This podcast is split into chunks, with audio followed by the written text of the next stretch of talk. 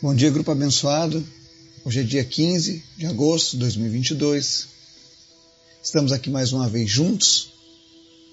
Hoje a gente retorna para nossa série de estudos sobre os princípios divinos, os princípios bíblicos da oração por cura. Nós vamos estudar hoje o segundo princípio lá da Bíblia, que é quando oramos por cura devemos orar com fé.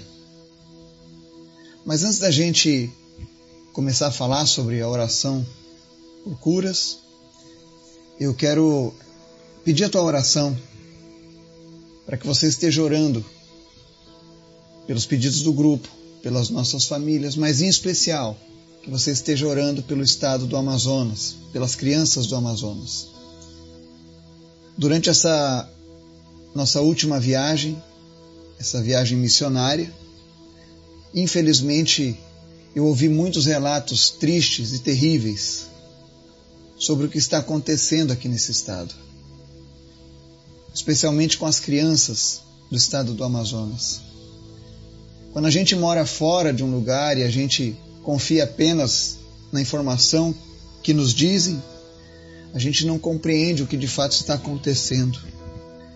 Eu pensei que ao chegar aqui eu encontraria os problemas relacionados ao meio ambiente, mas a verdade é que o maior problema que o Amazonas tem passado é o sequestro de crianças, o assassinato de crianças.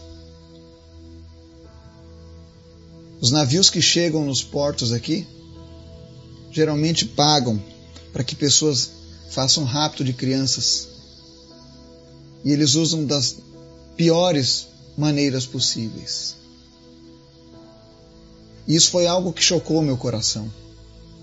Porque isso era algo que eu não fazia a mínima ideia. E eu acredito que talvez você que está aí do outro lado também nunca tenha te passado na cabeça que o problema nunca foi floresta, nunca foi meio ambiente, mas que o verdadeiro problema está no futuro da nossa nação. Estão destruindo as nossas crianças aqui neste lugar. E isso tem apertado meu coração. Fica difícil até de falar. Então eu gostaria que você estivesse orando para que Deus venha e mude essa situação. Para que o Espírito Santo de Deus venha levantar pessoas aqui nesse estado que defendam a vida dessas crianças, que sejam usadas por Deus para resgatarem essas crianças. Eu sei que o nosso assunto hoje é oração por cura. Então ore para que Deus venha curar a nossa nação, em especial para que Deus venha curar o estado do Amazonas. Vamos orar? Pai, muito obrigado pela tua misericórdia ainda conosco, pelas tuas promessas, mesmo sendo maus, o Senhor tem promessas maravilhosas para nós, Pai. Perdoa, Pai, os nossos erros, Perdoa, Pai, as nossas falhas. Perdoa, Senhor, a nossa negligência. Mas em nome de Jesus, tem misericórdia das nossas vidas. Tem misericórdia das vidas do Amazonas, das crianças. Pai, no nome de Jesus, eu te apresento hoje aqueles que perderam um filho, uma filha para essa onda de maldade que tem acontecido aqui no estado do Amazonas. Eu sei que apenas o Senhor pode consolar, Senhor, o coração desses pais. Então nós unimos a nossa fé hoje e nós oramos, Pai, no nome de Jesus. Não permita que isso aconteça de novo. E quanto àqueles que já perderam alguém, sarar esse coração nesse dia, Pai. Tem misericórdia, Pai. Visita também aqueles que estão enfermos, que estão nos ouvindo agora. E manifesta, Deus, o teu poder trazendo cura. Eu oro pela vida da Alzenira, para que a sua visão volte, para que a voz da Raíssa seja liberada agora em nome de Jesus. Em nome de Jesus, espírito de mudez, surdez, cegueira, nós te repreendemos agora em nome de Jesus. Eu oro pela vida do Robson, que anseia por um encontro contigo, Jesus. Fala ao coração dele e traz salvação naquela casa, em nome de Jesus. Oro também, meu Deus, para que o Senhor levante uma nova geração de filhos e filhas aqui neste estado. Pessoas que venham trazer a diferença, Pai. Pessoas que venham ser pescadores de almas, assim como tu fez com os teus discípulos, assim como tu tem feito conosco, Pai. Visita cada enfermo da nossa lista. Visita cada família que está sendo representada enquanto estamos ouvindo essa oração. E faz os teus milagres, Pai. Mas principalmente, Pai, nos dá sensibilidade à dor do próximo. Nos torna sensíveis àquilo que de fato importa, Senhor. Fala ao nosso coração. Nos ensina a cada dia, Pai. Em nome de Jesus. Amém. O texto de hoje está lá no livro de Marcos, capítulo 9, verso 23. Diz assim: Se podes, disse Jesus, tudo é possível àquele que crê. Quando nós lemos na Bíblia, o Novo Testamento em especial, nós vemos que Jesus curava muitas pessoas em resposta à fé dessas pessoas. Não significa que ele não é soberano, mas sim que, na sua soberania, ele decide agir em função da nossa fé em determinadas situações. Tem um caso interessante na Bíblia, também narrado no Evangelho de Marcos, aonde Jesus cura uma mulher que sofria de um fluxo de sangue por 12 anos. E, Mar... e Lucas relata que ela gastou todo o dinheiro que tinha com médicos e remédios e não havia melhorado.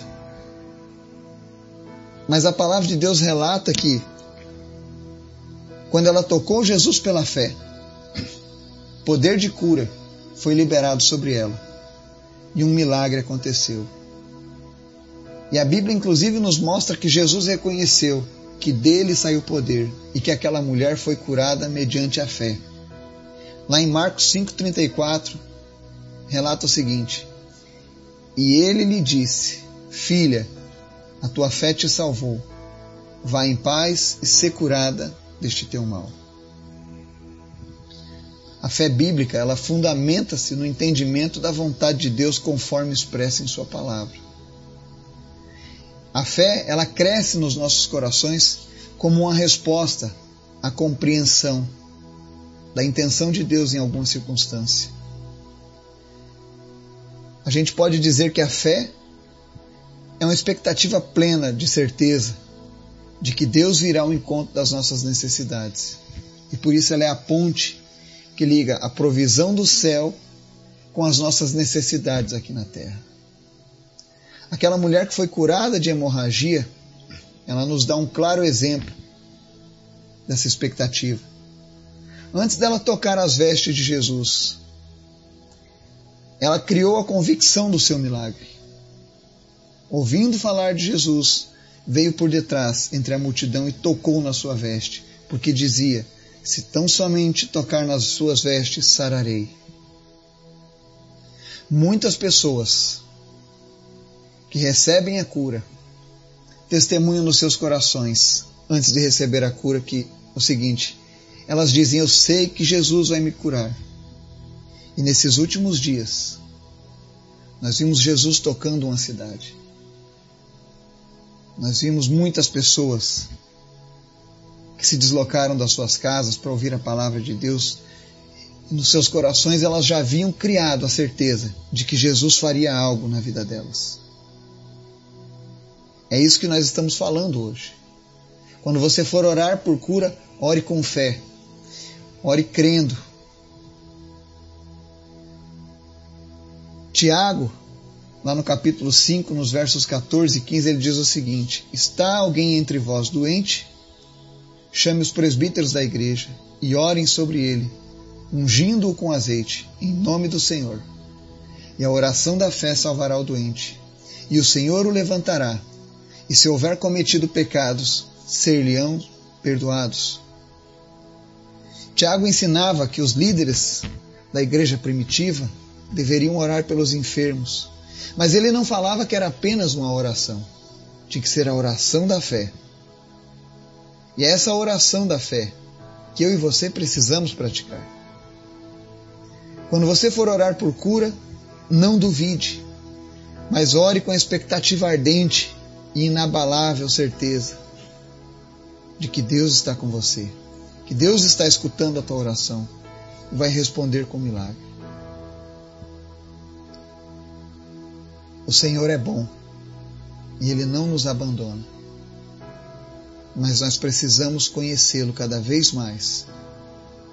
Por isso, continue buscando a Deus e creia nessa palavra, creia nesse princípio. E eu tenho certeza que Deus vai usar a sua vida para fazer grandes milagres e o nome de Jesus vai ser exaltado. Que Deus nos abençoe, nos dê um dia na Sua presença, em nome de Jesus. Amém.